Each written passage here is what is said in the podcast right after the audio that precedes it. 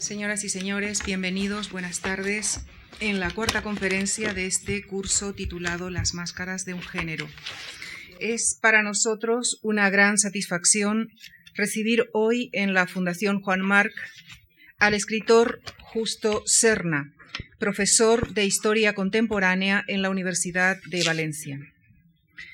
El profesor Serna es responsable de un blog muy ágil y grato, por cierto, y en el que ayer mismo hablaba con entusiasmo de la conferencia de esta tarde, lo que nos honra y por lo que de verdad queremos darle las gracias muy sinceramente.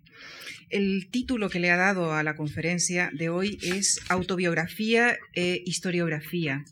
Y en ella, además de hablarnos de estos géneros, se centrará en el caso de un escritor con el que nuestro invitado de esta tarde tiene un pasado compartido y hasta publicado me estoy refiriendo a su libro Pasados ejemplares, Historia y Narración en Antonio Muñoz Molina, publicado en el año 2004.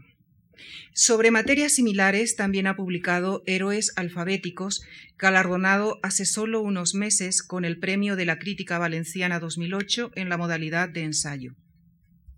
El profesor Serna es asimismo coautor de la edición y traducción de varias obras del historiador Carlo Ginzburg, así como de otros títulos como La historia cultural, autores, obras, lugares y cómo se escribe la microhistoria, entre otras obras. Justo Serna publica regularmente en la prensa, tiene una columna de opinión en la edición valenciana del periódico El País y también es autor de ensayos en revistas como Claves y Pasajes. Con nuestro reiterado agradecimiento les dejo con el profesor Justo Serna. Muchísimas gracias.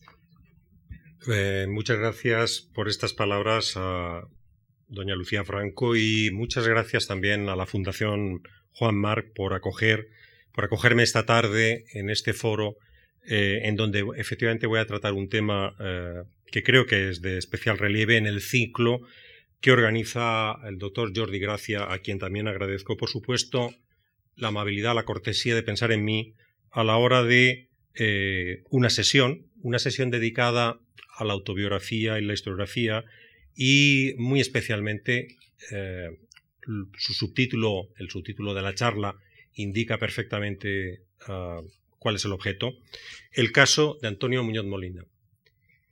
Bien, yo supongo que estoy aquí, eh, es decir, Jordi Gracia piensa en mí a la hora eh, de acudir a este ciclo, básicamente por mi condición de historiador y por tanto por aportar desde ese punto de vista una perspectiva radicalmente distinta a la que dentro del, ámbito de la filología o de la crítica literaria podría darse. Eh, estoy en, calidad de historiador, de historiador cultural, bien es cierto, que porque me ocupo básicamente de, eh, digamos, objetos, artefactos, productos literarios y productos culturales, ah, buscándoles, por supuesto, no solo el contexto en el que fueron elaborados, producidos, sino también buscándoles las eh, relaciones, las pertinencias, los contextos que entre las obras eh, se generan. Pero no es habitual, en principio, que los historiadores lean novelas o que, al menos de las novelas, se conviertan este objeto en objeto de conocimiento. creo que, efectivamente, en el libro que se mencionaba inmediatamente antes, que Lucía Franco señalaba, eh, pasados ejemplares, Historia y Narración en Antonio Muñoz Molina, me planteaba justamente cómo un historiador puede leer las novelas, cómo un historiador puede leer los géneros de ficción y, en definitiva, qué puede hacer una pregunta antigua y una cuestión verdaderamente mil veces planteada, eh, una cuestión que me, que me, inquieta, que me cuestiono eh, constantemente, eh, por un doble motivo. Por un lado, por el propio placer que experimento como lector a la hora de enfrentarme a las novelas y en segundo lugar, porque cuando leo novelas no puedo dejar de ser ese historiador que de algún modo está viendo, no solamente en las novelas de género histórico, sino en todo tipo de ficciones, en todo tipo de narraciones, elementos del pasado que de algún modo vuelven, restos de otros tiempos más o menos pretéritos que de algún modo se manifiestan, o las voces de los, eh, de los protagonistas, de los eh, testigos, que de algún modo, repito, en diferentes novelas van apareciendo y van aludiendo a ese pasado. El tema que abordamos hoy tiene, eh, como digo, dos grandes apartados que se corresponden con el título y el subtítulo. Por un lado, la autobiografía y la historiografía. Bueno, aquí en la sala, en la sala mismo, hay expertos reconocidos en el género autobiográfico y en el género también de la autoficción.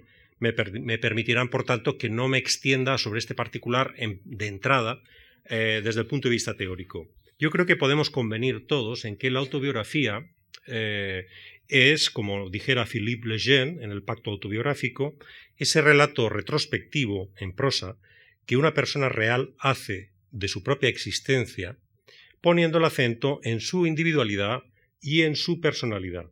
Es decir, eh, es algo que se hace tiempo después, es algo que se escribe tiempo después, es algo que se hace básicamente por un autor, por alguien que, eh, digamos, trata de ser eh, ser, verdadero en lo que va a contar de su propia vida, pero sobre todo es alguien que pretende subrayar lo que le hace irrepetible, lo que le hace singular, lo que en definitiva le distancia, lo diferencia de aquellos otros que también vivieron el mismo contexto. Mm, la autobiografía desde este punto de vista no es eh, algo que inmediatamente asociemos a la historia. La autobiografía Ah, por supuesto, como el propio Lejeune sostuvo, la autobiografía exige, necesita un pacto, un pacto entre el autor y el lector, que es un pacto de verdad, una especie de contrato, un crédito en virtud del cual el autor efectivamente lo que le dice al lector es, querido lector, vas a lo que vas a leer, lo que te dispones a leer inmediatamente, es efectivamente cierto, no hay mistificación, no hay fantasía y por tanto todo aquello que vas a poder eh, con lo que vas a poder deleitarte inmediatamente después es algo que está documentado. Bien, eh, de entrada ese es un principio, un punto de partida que efectivamente el eh, memorialista, el autobiógrafo, ha de respetar si no quiere romper ese crédito que deposita en él el lector. La historiografía, si lo pensamos bien, también es por supuesto un género, entendiendo en este caso historiografía como la disciplina histórica, es un género eh, que se basa igualmente en un pacto de verdad. El historiador, por supuesto, tiene vedado inventar, el historiador tiene vedado fantasear, el historiador no tiene prohibido imaginar. Imaginar, en el caso del historiador, es, eh, digamos, conjeturar a partir de restos materiales, a partir de documentos que sobreviven, a partir de testimonios personales, conjeturar aquello que el propio historiador no pudo eh, documentar adecuadamente o aquello de lo que hay, se ha perdido precisamente huella, resto, vestigio. Pero el historiador, como punto de partida, como principio deontológico, por supuesto, debe respetar al máximo el documento y, por tanto, ese documento que testimonia un cierto hecho. Los documentos, perdónenme este didactismo, eh, documento, la palabra documento viene del latín documentum, a su vez del infinitivo docere, que significa enseñar, mostrar. El documento es algo que nos muestra algo que no está. El documento, por tanto, es un soporte material, de la índole que sea, que lo que hace es, en definitiva, eh, traducir en palabras, pongamos, si se trata de un documento escrito, traducir en palabras lo que fue la, visión, la versión de unos hechos que sucedieron y que, por tanto, el historiador, mucho tiempo después, eh, recupera. Como todos sabemos, la historia, de lo que se ocupan los historiadores, es eh, simultáneamente eh, dos cosas que no son lo mismo. Es, por un lado, lo sucedido y, por otro lado, la investigación, la pesquisa sobre lo sucedido es el proceso de lo que acaece, pero es a la vez la averiguación de eso que ha acaecido. Es tanto el objeto como la pesquisa sobre el objeto. Como sabemos, desde el punto de vista etimológico, historiador viene de histor, que en el griego clásico significaba el que ve, el que sabe, o el que cuenta por el, porque sabe. En principio, eh, en los orígenes de nuestra profesión, en los orígenes de nuestra disciplina, el historiador no es alguien que investiga a partir de documentos ah, de distinta naturaleza justamente porque no sabe eh, cuál es el objeto y no puede documentarlo suficientemente. No. en principio el historiador es testigo de los hechos. Es uno más. Es alguien que ha visto, alguien que observa o escucha y justamente por eso alguien que eh, escucha lo que ocurre frente a él y a partir de ahí puede testimoniar. Aquel eh, que por obtener esa información de primera mano, sabe lo que pasa y puede relatarlo, ese es el historiador. Sin embargo, ya en la Grecia clásica, y también hay especialistas en la sala que me podrían corregir, eh, hay mm, autores, Tucídides o Heródoto, por ejemplo, historiadores eh, que ya plantean que justamente el investigador se empeña además en otra tarea.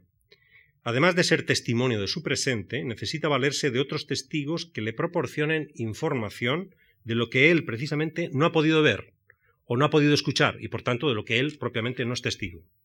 Hay una guerra, pongamos la guerra del Peloponeso, y el historiador es una especie de cronista que afina su observación para retener los hechos, los hechos sucedidos que él ha podido distinguir. Ahora bien, como no posee el don de la ubicuidad, el historiador, tiene que valerse al final de otros testimonios, como señalaba, otros testimonios que le cuenten lo que él no vio ni oyó de primera mano. Es decir, más allá de sí mismo, el cronista necesita fuentes de información que le suministren lo que él no sabe, pero esos testimonios, más o menos abundantes, que habrán de servirle para escribir el relato de esa guerra, que hemos traído como ejemplo, no tienen por qué ser coincidentes.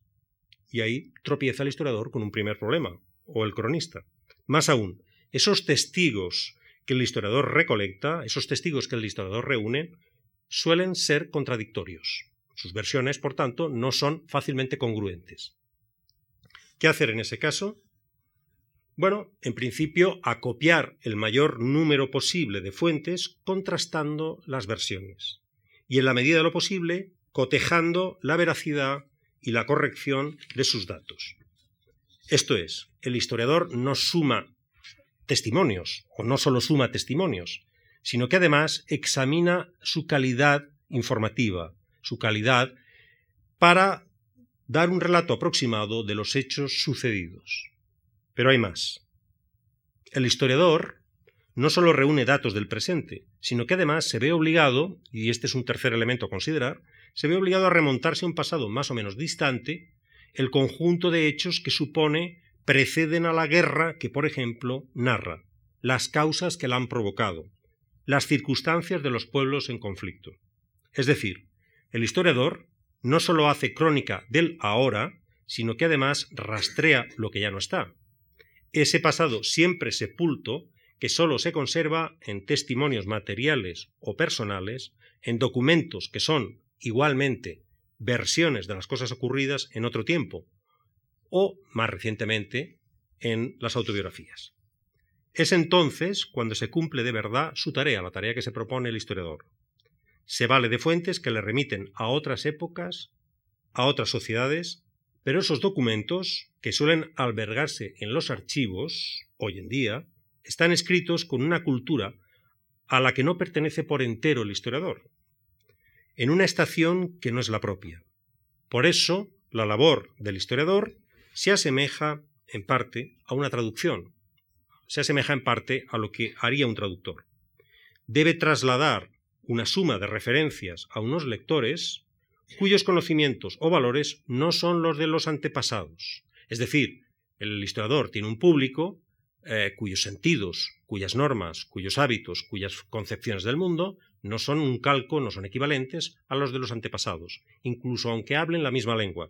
Por tanto, tiene que hacer un ejercicio de traducción, de traducción propiamente cultural, y verdaderamente podríamos decir que de los antepasados nos separa un abismo tiene que hacer ese ejercicio de traslación, tiene que, por tanto, em, pasar a su público unas referentes culturales que no son evidentes, y en eso precisamente se basa la historia, en adentrarse en un espacio desconocido cuyas únicas señales convencionales son textos, pues sí son textos, que han de ser interpretados, pero textos que están llenos de supuestos o de un sentido común que no son los nuestros, o también las voces cuyo significado no siempre compartimos.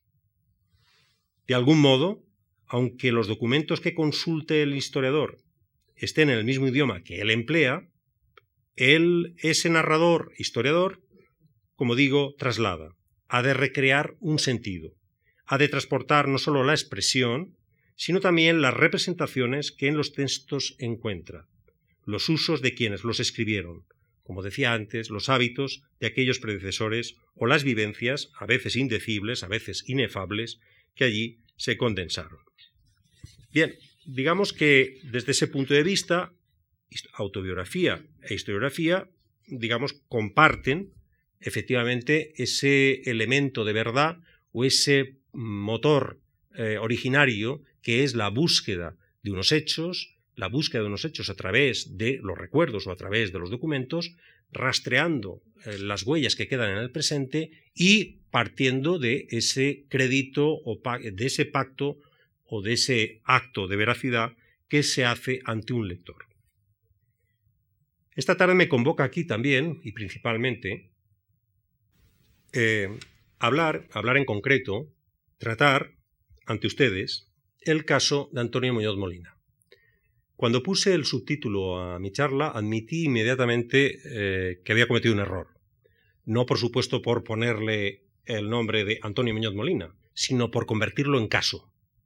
Eh, irreparablemente, cuando hablamos en términos de caso, eh, pensamos en términos generales y por tanto el caso es una parte que corresponde a un entero, o inevitablemente cuando hablamos de caso hablamos de algo excepcional en el sentido de anormal, de fuera de lo común, o hablamos de caso no me daba ningún, insisto que cuando lo finalmente lo propuse reflexioné sobre ello y no me gustaba la, la, formulación, el caso de Antonio Muñoz Molina. Quiero hablarles, por supuesto, de Antonio Muñoz Molina y qué es lo que él hace y en qué sentido eso se relaciona o no con la historiografía, pero desde luego no tomándolo como algo ah, extraño. Bien, ¿por qué traemos o por qué convocamos a Antonio Muñoz Molina en esta charla de esta tarde? Es autobiógrafo, es memorialista, es historiador. Bien, evidentemente tiene eh, obras propiamente autobiográficas.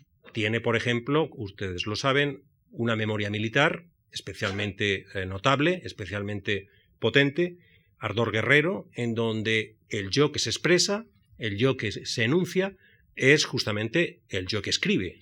Autor y narrador, en este caso, coinciden. Es una memoria militar y, por tanto, lo que hace es contar su servicio eh, mucho tiempo atrás. ¿Es historiador? Mm, yo no diría que es historiador. Mm, tiene un ensayo histórico muy notable, que es Córdoba de los Omeyas, pero no es un texto propiamente de historiador, en el sentido de una investigación basada en fuentes primarias a partir de las cuales poder aclarar un objeto histórico. Es, repito, un ensayo, un intento de aproximación a un mundo muy distante, pero que en el fondo aún reconocemos como propio, o del que todavía podemos, en, el que todavía podemos reconocernos. Eh, por supuesto, Antonio de Molina, aun cuando pueda tener un ensayo histórico u otros textos de, similar factura, o aun cuando pueda tener, como señalaba, una memoria propiamente, u otros textos también eh, de este género, por lo que se le reconoce por lo que en definitiva eh, es una celebridad, es por su condición de novelista. Y en ese caso, la pregunta vuelve a aparecer. Pregunta formulada al principio y que los historiadores, por menos los historiadores que nos interesamos por las novelas, eh, nos hacemos una y otra vez. Bien, eh, si de lo que se trata en este caso es de relacionar un género, la novela, que es ficción, con un género de escritura que es de verdad, que es la historia, ¿Qué habría de aprovechable en una novela para abordar el pasado? ¿Qué habría de aprovechable en una novela eh, para un historiador? De entrada, la novela no le va a suministrar eh, un calco, un reflejo, una reproducción de ese pasado. Eh, por supuesto, ni Muñoz Molina ni otros, ni otros novelistas nos trasladan un mundo desaparecido, ese mundo que el historiador tiene efectivamente desaparecido, no nos lo trasladan a través de la, expresión, a través de la escritura. Lo que hacen es, de alguna manera, recrearlo. Lo, recrean y, por supuesto, como novela que es, lo que hacen es convertirlo en ficción. La ficción no es exactamente sinónimo de mentira. La ficción, como todos sabemos, es eh, aquello que finge ser verdadero. La ficción, en este caso, es, eh, como novela, algo que se advierte de entrada y que el espectador, perdón, el lector sabe de antemano. Ante una mentira podemos ser sorprendidos, ante una mentira podemos ser engañados, eh, ante una ficción no somos engañados. Una ficción pregona su condición como tal desde el principio. Por tanto, una novela, eh, digamos que lo que hace es atraer, persuadir, una novela que efectivamente lo logre, lo que hace es atraer, persuadir a sus lectores y por tanto les obliga, como dicen los clásicos, a suspender su incredulidad. Les obliga a incorporarse a un texto que en principio no les concierne, les obliga a incorporarse a una historia para la que, no, para que de entrada no tienen interés alguno y sin embargo con determinados artes, con, determinadas, con determinadas artimañas, con determinados recursos, esa historia acaba haciéndose propia por parte del lector y por tanto acaba siendo significativa. Al final nos preguntamos o no, nos preguntemos o no si es ficción, lo cierto es que lo que nos acaba persuadiendo, cautivando, es el orden narrativo, es la presentación, es el conjunto de sentimientos y valores que allí se expresan, es el hecho o los hechos que allí se narren y, en definitiva, las relaciones que los protagonistas tengan entre sí. Bien, yo creo que lo que hace significativo a Antonio Muñoz Molina, lo que lo hace particularmente significativo eh, en su condición de novelista que interesa al historiador, es básicamente no el hecho de que escriba ficciones, que eso es mm, perfectamente habitual y tantos y tantos otros colegas como él lo hacen. Lo que lo distingue, lo que en definitiva le da un subrayado especial, es que Antonio Muñoz Molina, eh, ejerce básicamente en todos los textos que escribe como observador. Su principal condición no es novelista, o no es articulista, o no es diarista, o no es memorialista. En realidad, Antonio Medo Molina, repito, ejerce de observador, de observador del presente. Examina lo que tiene justamente al lado, examina aquello que acaece, o aquello que lee, o aquello de lo que se informa. Examina aquello que son también los restos del pasado, es decir, ese conjunto de huellas que han sobrevivido al paso del tiempo y que llegan hasta nosotros ejerciendo algún sentido. Porque el pasado no está muerto, el pasado propiamente no existe, pero porque ha desaparecido, porque es cosa de otro tiempo, efectivamente, pero por otro lado el pasado es algo que todavía, repito, sigue ejerciendo un efecto de sentido sobre nosotros en la medida en que restos materiales o personales, recuerdos eh, familiares o, en definitiva, documentos, están de alguna manera testimoniando cosas que sucedieron.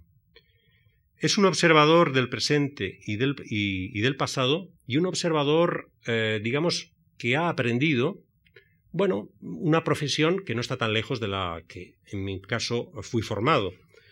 Él es, eh, probablemente como todos ustedes sepan, eh, licenciado en Historia del Arte. Aparte de tener estudios de periodismo, es licenciado en Historia del Arte. esto da una cualidad especial. El, digamos, el ser especialista en historia del arte le procura determinado tipo de competencia que es útil justamente a la hora de escribir novelas? Pues bien, yo creo que sí. Creo que sí porque el, mm, de la manera que mira Antonio Molina el presente y eso luego se traslada a sus obras, eh, es como miraría un historiador del arte que, eh, lejos de saber cuál es el entero que está mirando, mira una pequeña parte que intenta conjeturar, reconstruir, eh, elaborar o reelaborar a partir de pequeños datos o indicios. Me explico. En historia del arte, en el arte, como todos ustedes saben, hay dos palabras que parecen prácticamente sinónimas y sin embargo no lo son. Aluden prácticamente a lo mismo, pero no son idénticas. De un lado está el detalle y de otro lado está el fragmento. Cuando de una obra decimos detalle de, pongamos las meninas, es porque conocemos el entero y por tanto lo que estamos viendo es una pequeña parte de una totalidad que no ignoramos. Por el contrario, cuando hablamos de fragmento, en términos de fragmento, eh, postularemos un entero, conjeturaremos una totalidad. Pero eh, cuando hablamos de fragmento, lo que tenemos es un resto, un trozo, una parte cuya totalidad de entrada no sabemos, no conocemos. Bien, el observador Muñoz Molina lo que hace es justamente mirar la realidad y por tanto luego reconstruirla en sus escritos eh, con este procedimiento, no a partir del detalle, sino a partir del fragmento. Es por tanto una conjetura de la totalidad a la que pertenecería ese resto que está observando y que inevitablemente habla del presente pero también del pasado. El pasado, las novelas de Antonio Muñoz Molina, es por supuesto eh, cualquiera que haya seguido eh, la, trayectoria del autor desde Beatus Ile hasta um, la última publicada, que es El viento de la luna, eh, todo lector que haya seguido esa, trayectoria comprobará que efectivamente la alusión al pasado es una constante en él. Un espacio generalmente contado por un testigo o por un investigador. Quiero decir que normalmente o bien el narrador, los narradores, o bien ciertos protagonistas principales de sus novelas, lo que hacen es de alguna manera interrogarse, preguntarse acerca del pasado. La historia pesa en las ficciones, y no solamente en las ficciones, de Muñoz Molina, y tal como lo leemos, nos interesa. ¿Por qué nos interesa? Mm, me refiero desde el punto de vista del historiador. Bien, de entrada por el dato concreto que puede aportar, por ejemplo, en sus diferentes novelas, por los hechos y por los acontecimientos personales que va más o menos detallando. Eh, personales, pero también colectivos, porque toda vicisitud personal que se cuente, sea ficción o sea una reelaboración de la memoria personal, esa vicisitud luego está dentro de un contexto colectivo en donde otros lectores podrán reconocerse con relativa facilidad. Nos interesa el trato que le da Antonio Muñoz Molina a la historia y al pasado en particular en sus novelas por el sentido que esos hechos o esos sucesos tuvieron justamente en el momento eh, en que ocurrían y por el sentido que tienen cuando son relatados. Quiero decir, en sus novelas es bastante frecuente que se dé el contraste, la contradicción y también la tensión entre el sentido que originariamente tenían los hechos que se tratan de investigar y o de buscar y los hechos, el sentido que se ha dado a los hechos mucho tiempo después. En esa tensión, en esa contradicción, digamos, hay un ejercicio de conocimiento, hay un ejercicio de averiguación. Pero también el pasado eh, en sus novelas queda subrayado especialmente por mm, los narradores o protagonistas que de alguna manera expresan la dificultad de acopiar y restituir esos hechos, es decir, de reunir aquello que quieren averiguar, de reunir los datos concretos que en definitiva, eh, por los que están en definitiva interesados. Tienen dificultad eh, de restituir los hechos, tienen dificultad que se hace explícita en definitiva en sus novelas. Es, si quieren, un ejercicio metanarrativo. Se hace explícito, expreso, como digo, el proceso de averiguación. Es decir, de algún modo, el propio novelista, por boca del narrador o de los narradores, lleva la cocina a la mesa. No muestra el plato cocinado, sino muestra cómo se cocina, cómo finalmente se elabora ese plato. O al menos nos hace creer que hace eso. Hay personajes, hay testigos que recuerdan mal, que recuerdan fragmentariamente o que recuerdan embusteramente.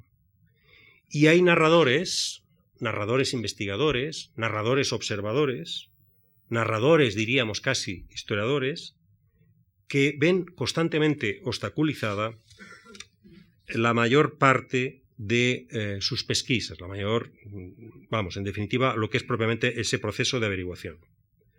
Desde este punto de vista, pues, podríamos decir que mm, casi todas las obras de Muñoz Molina son recreaciones no exactamente ficticias, mm, repito que en este caso no es lo que a mí en este momento me interesa, sino que son recreaciones de la historia y de la historia cultural, es decir, del entorno y de los contextos en donde los individuos se desenvolvían y en donde los objetos materiales también aparecían. Eh, por un lado, por ejemplo, en sus novelas vemos, por supuesto, hechos reconocibles, hechos históricos que han sucedido en el contexto de lo que se está relatando. Eh, vemos también objetos, artefactos, novedades. No es extraño que se detalle con mucho pormenor que haya descripciones muy uh, enjundiosas. Pues qué sé yo, eh, pensemos en la última novela publicada, en El viento de la luna. Eh, descripciones muy enjundiosas Em, de la televisión, de la llegada de la televisión, de la llegada de la ducha, de lo que significaron, repito, los adelantos del siglo y las novedades que cambiaban materialmente el mundo y que cambiaban culturalmente a los individuos, en este caso, en ese caso concreto, a aquellos españoles de provincia que, eh, bueno, recibían con extrañeza y alborozo esos cambios. Bien, como si fuera auténticamente un sondeador, alguien que va buscando en las partes más profundas de nuestros recuerdos, el autor, finalmente el narrador en la novela, en esa y en otras, lo que hace efectivamente es mm, exhumar, en el sentido más literal, lo que ocurrió y cómo ocurrió. Eh, pero no es extraño además que eh, esto suceda porque el propio Antonio Muñoz Molina, eh, como, haría, como harían tantos y tantos otros novelistas, se documenta. En Días de Diario, una obrita que publicó inmediatamente después de El viento de la luna, en Días de Diario, un dietario, el propio autor señalaba, digamos, lo que había sido su vicisitud autobiográfica o autobiográfica a la hora de escribir ese texto. Y narraba, señalaba, bueno, las tardes y tardes que pasó, por ejemplo, en la hemeroteca, eh, consultando documentos, consultando prensa de la época. ¿De qué época? El viento de la luna está ambientado en 1969, leyendo prensa de 1969. Curiosa fecha, 1969. La primera novela de Antonio Muñoz Molina, Beatusile, también se desarrolla en lo básico y en lo esencial en 1969. Mm, no hay nada de particular en su vicisitud personal, me refiero al autor, que le lleve necesariamente a centrarse en ese año. Pero por lo que confiesa, por lo que revela, eh, y es una revelación que yo creo que compartiremos la mayoría, esa fecha, esas fechas, ese momento de cambio justamente lo que estaba provocando era un trastorno profundo de lo que eran los cimientos de ese régimen político, pero no solamente el régimen político, de lo que era la mentalidad, la concepción, la moral de una España eh, raquítica y menesterosa y que luchaba de algún modo por salir de todo aquello. Y esas novedades del siglo, desde el turismo a la televisión, desde la ducha a qué sé yo, a la radio, alteraban efectivamente, cambiaban todo ese eh, orden estable o presuntamente estable. Bueno, esto lo hace como un excelente historiador cultural, es decir, las páginas dedicadas a mostrarnos justamente ese tipo de cambios y esos objetos que forman parte de lo cotidiano en aquel momento o después, no se hacen con fábula o con fantasía, se hacen con un apego, eh, digamos, muy cercano a la realidad y por tanto mostrándonos ah, con, con, tensión lo que aquello podía provocar. No es costumbrismo, es otra forma de análisis o de observación. Por tanto, como digo, eh, hay eh, en Muñoz Molina explícitos los procesos de averiguación, los procesos de investigación y se eh, reúne o se confirma, además, a través de esta manera de documentarse que lo que hace es multiplicar el efecto después de lo que escribe. Él tiene un esquema, a propósito de la averiguación, de la investigación, de la pesquisa, un esquema eh, que efectivamente repite, no, no repite los, elementos, los recursos, pero sí que repite, digamos, el modelo básico. Tiene un esquema o modelo que eh, él revelaba o confesaba recientemente en este caso en las jornadas que hubo el pasado mes de junio en Santillana del Mar, eh, tituladas las jornadas Lecciones y Maestros, en donde, bueno, tenía que hablar del oficio de, de escribir, del oficio de escritor, del oficio novelista, y él, en este caso, se destapaba mostrando cuál era ese esquema o modelo a partir del cual la figura del observador investigador lo expresa. Bien, literalmente lo que él decía en, esas jornadas era lo siguiente alguien, normalmente es lo que sucede en sus novelas, alguien se pone a investigar. Se pone a investigar un crimen recién cometido y descubre otro que ha permanecido oculto durante 20 o 30 años. Alguien que parecía llevar muerto mucho tiempo, resulta que estaba vivo y había cambiado de identidad durante 20 o 30 años. Perdón, había cambiado de identidad.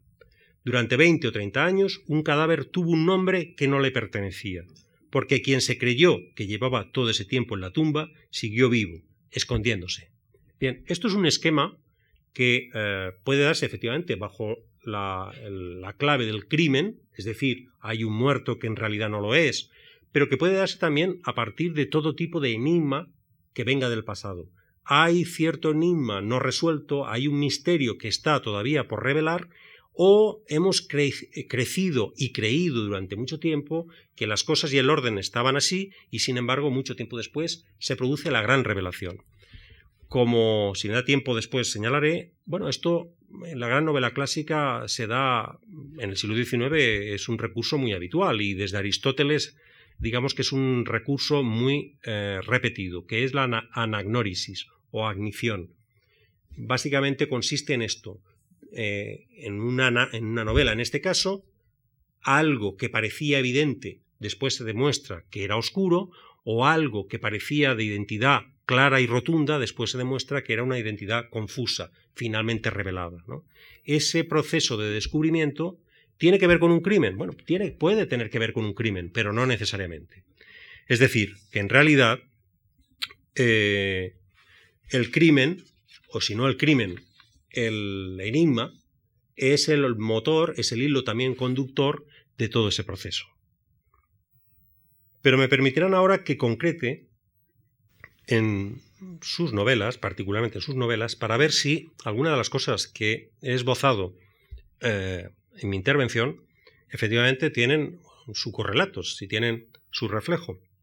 O si por el contrario hay más elementos, que por supuesto hay muchos más elementos aparte de los que yo acabo de enunciar de manera sintética.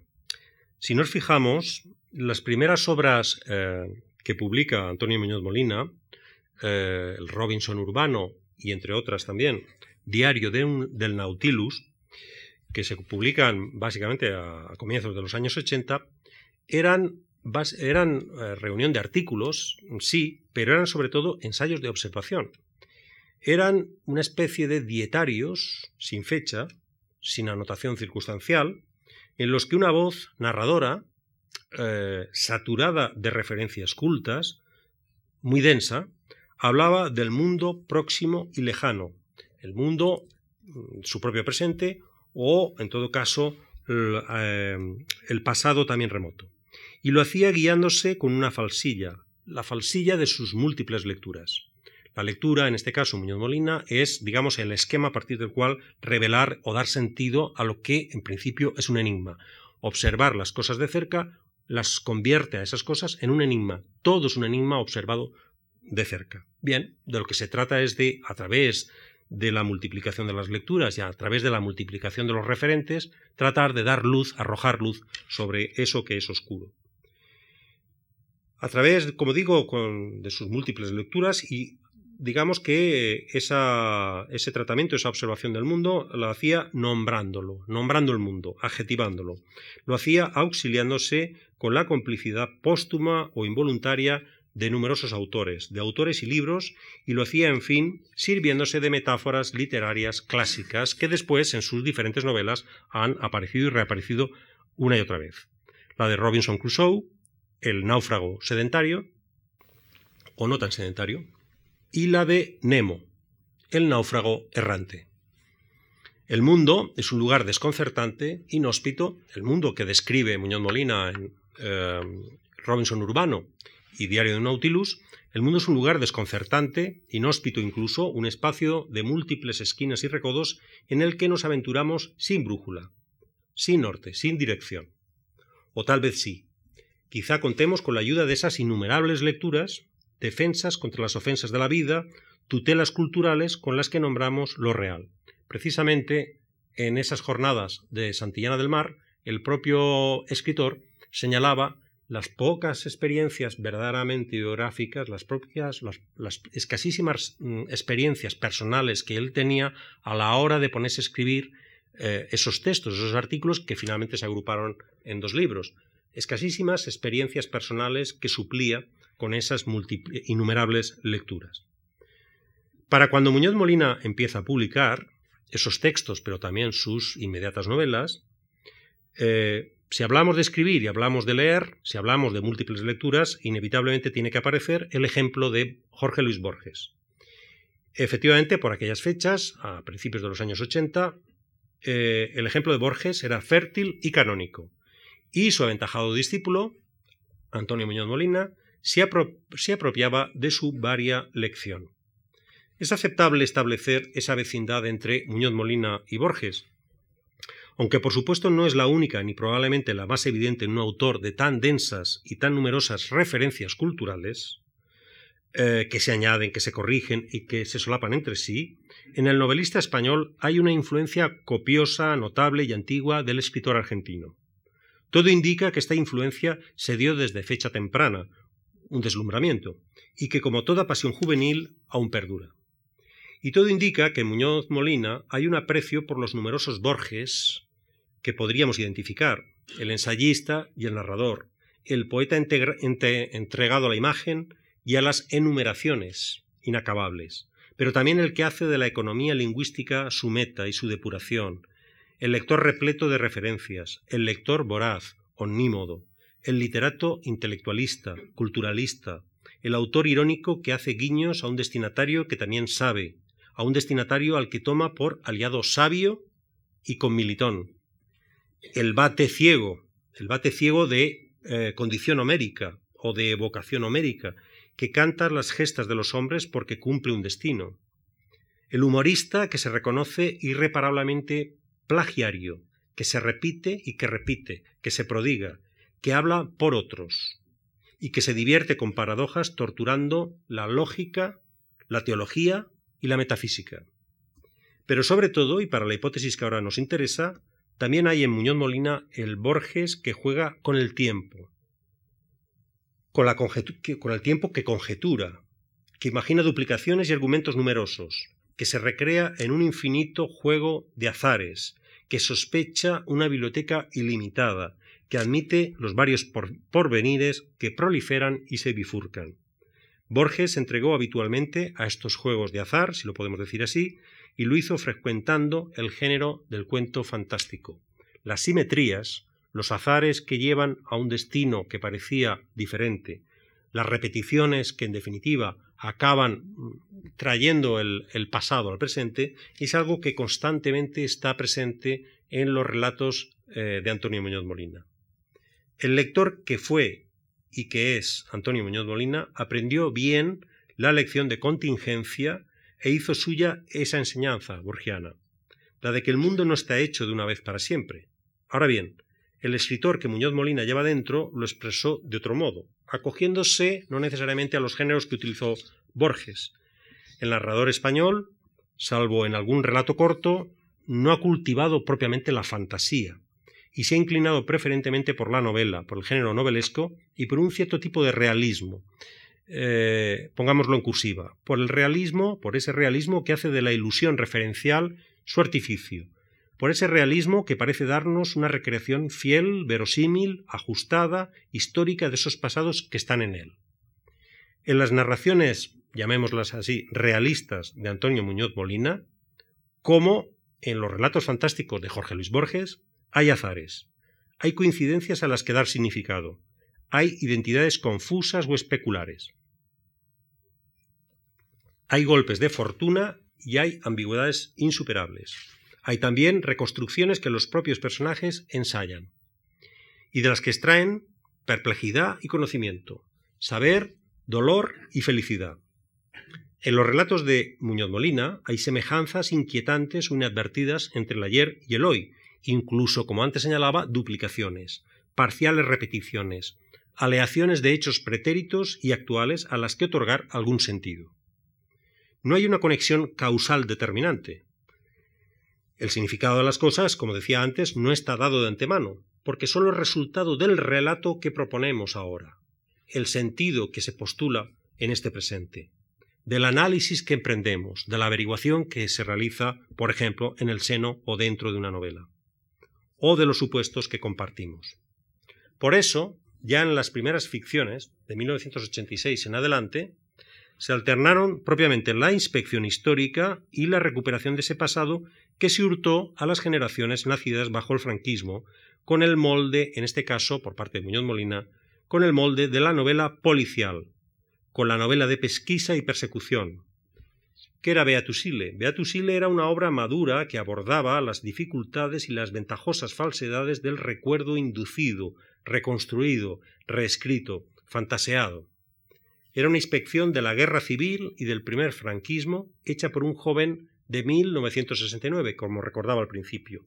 Y era también, eran también las memorias apócrifas del protagonista principal, del personaje legendario y dudoso de Jacinto Solana.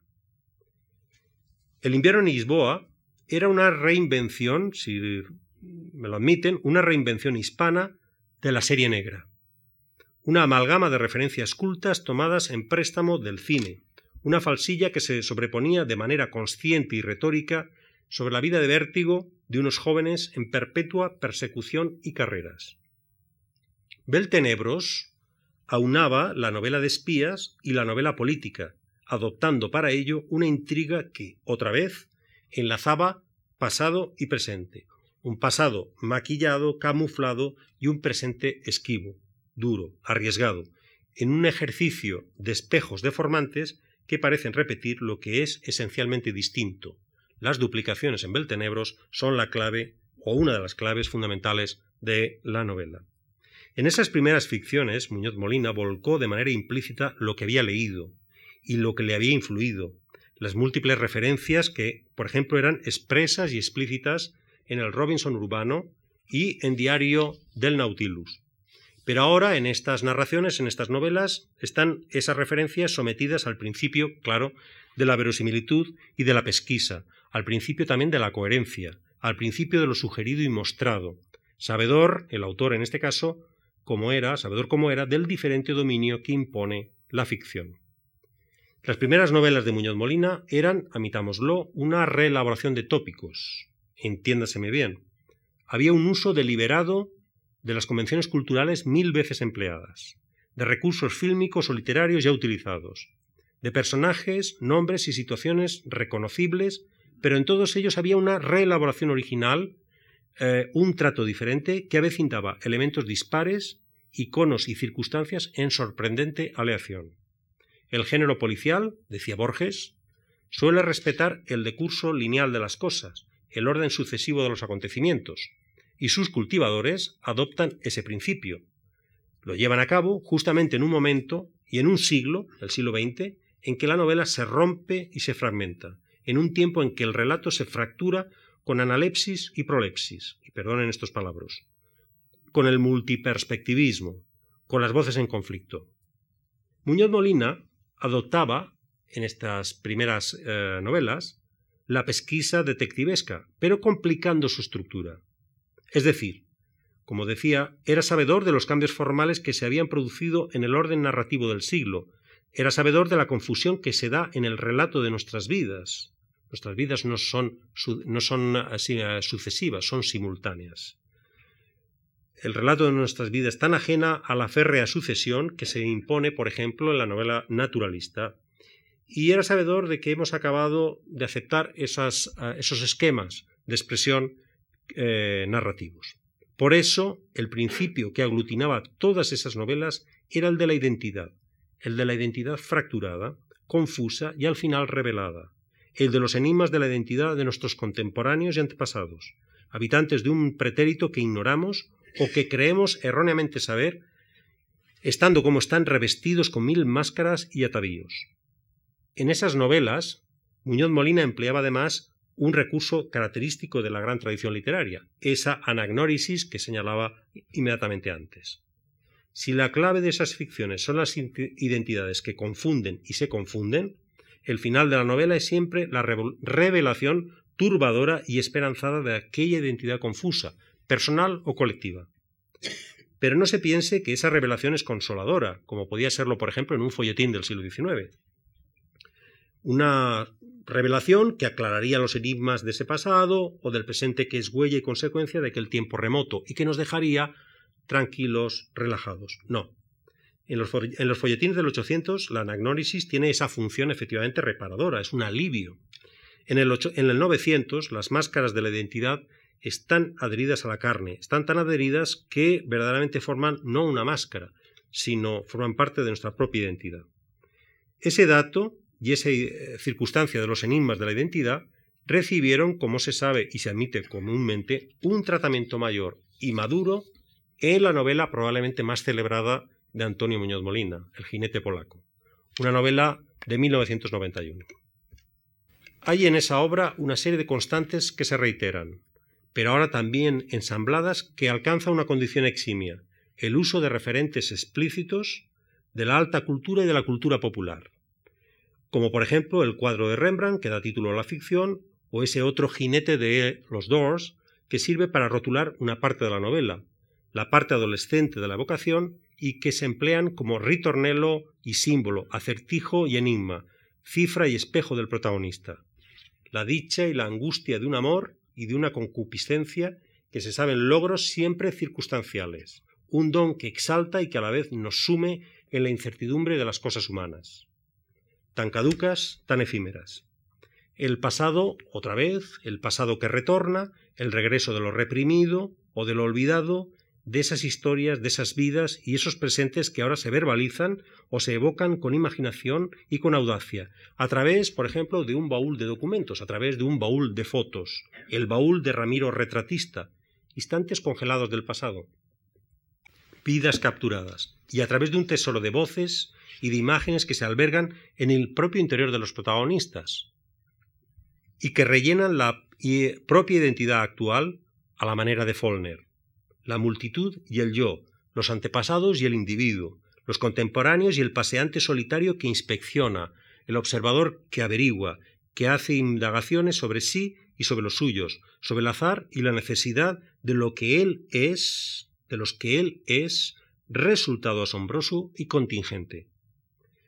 La historia, la herencia, el legado de los mayores, heroicos y derrotados, víctimas menesterosas y dignas por un lado, y el esfuerzo indómito de huir, porque el personaje, uno de los personajes, motivo constante en esta novela, pero también en otras de Muñoz Molina, es un personaje joven que pretende rehacer su propia vida al margen de ese pesado que pesa.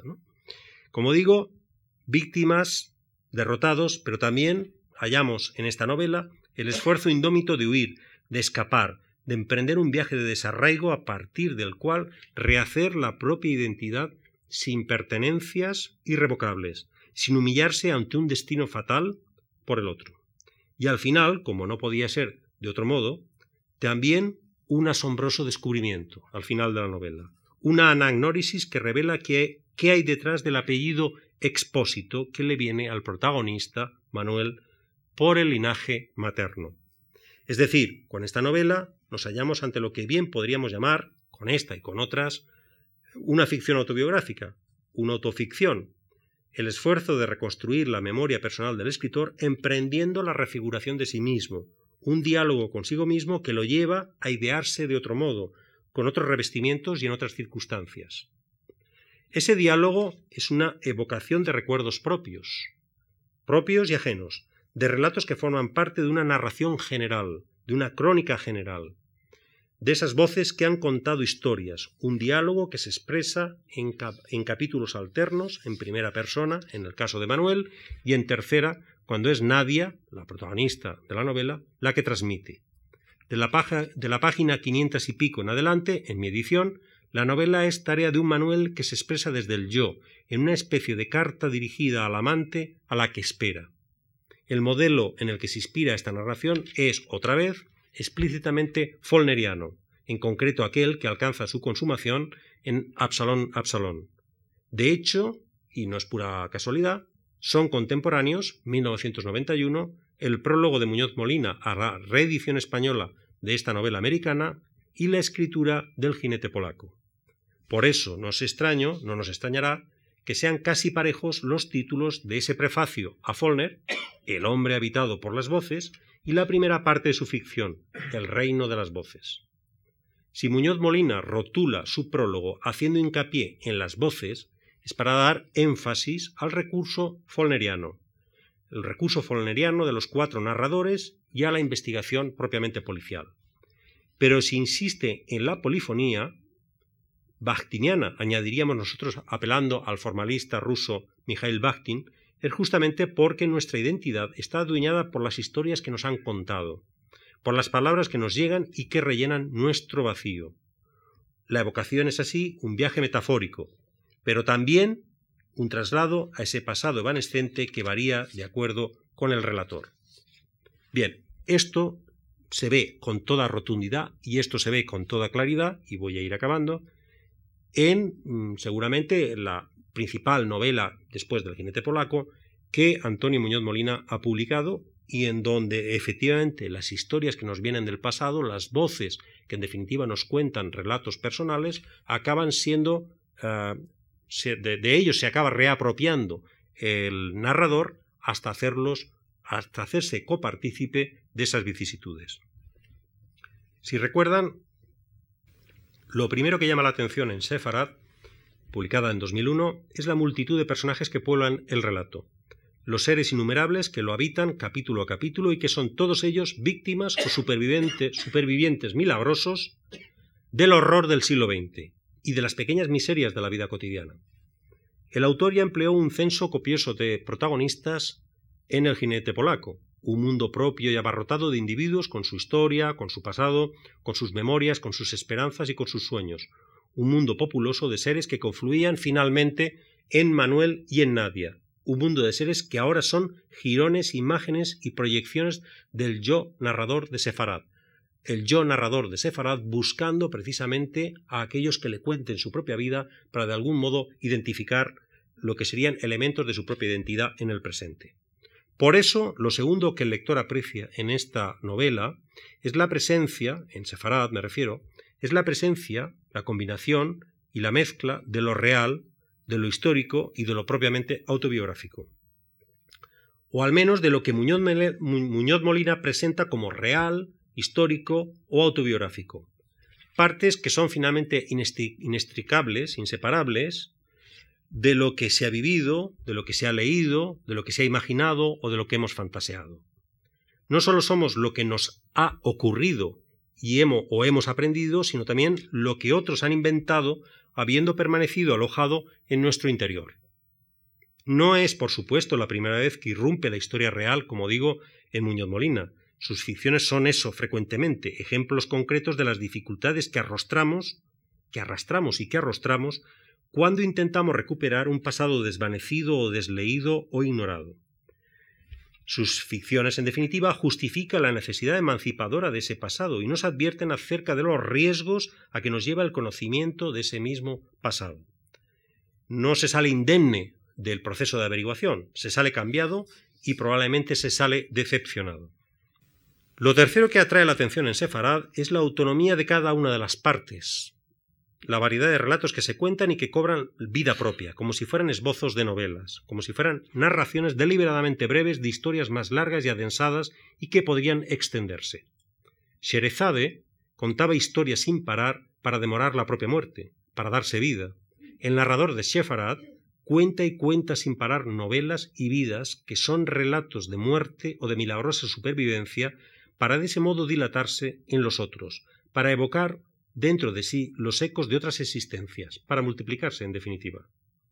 Por eso, lo que al yo narrador le interesa, le interesa ahora, no son historias que se bifurcan o que se separan, lo que le interesa son, por el contrario, relatos que llegan hasta esa voz en primera persona que cuenta en algunos capítulos y que intuimos traslado o remedo autobiográfico del autor empírico. Esas historias lo constituyen, lo llenan y rellenan, lo forman y lo habitan.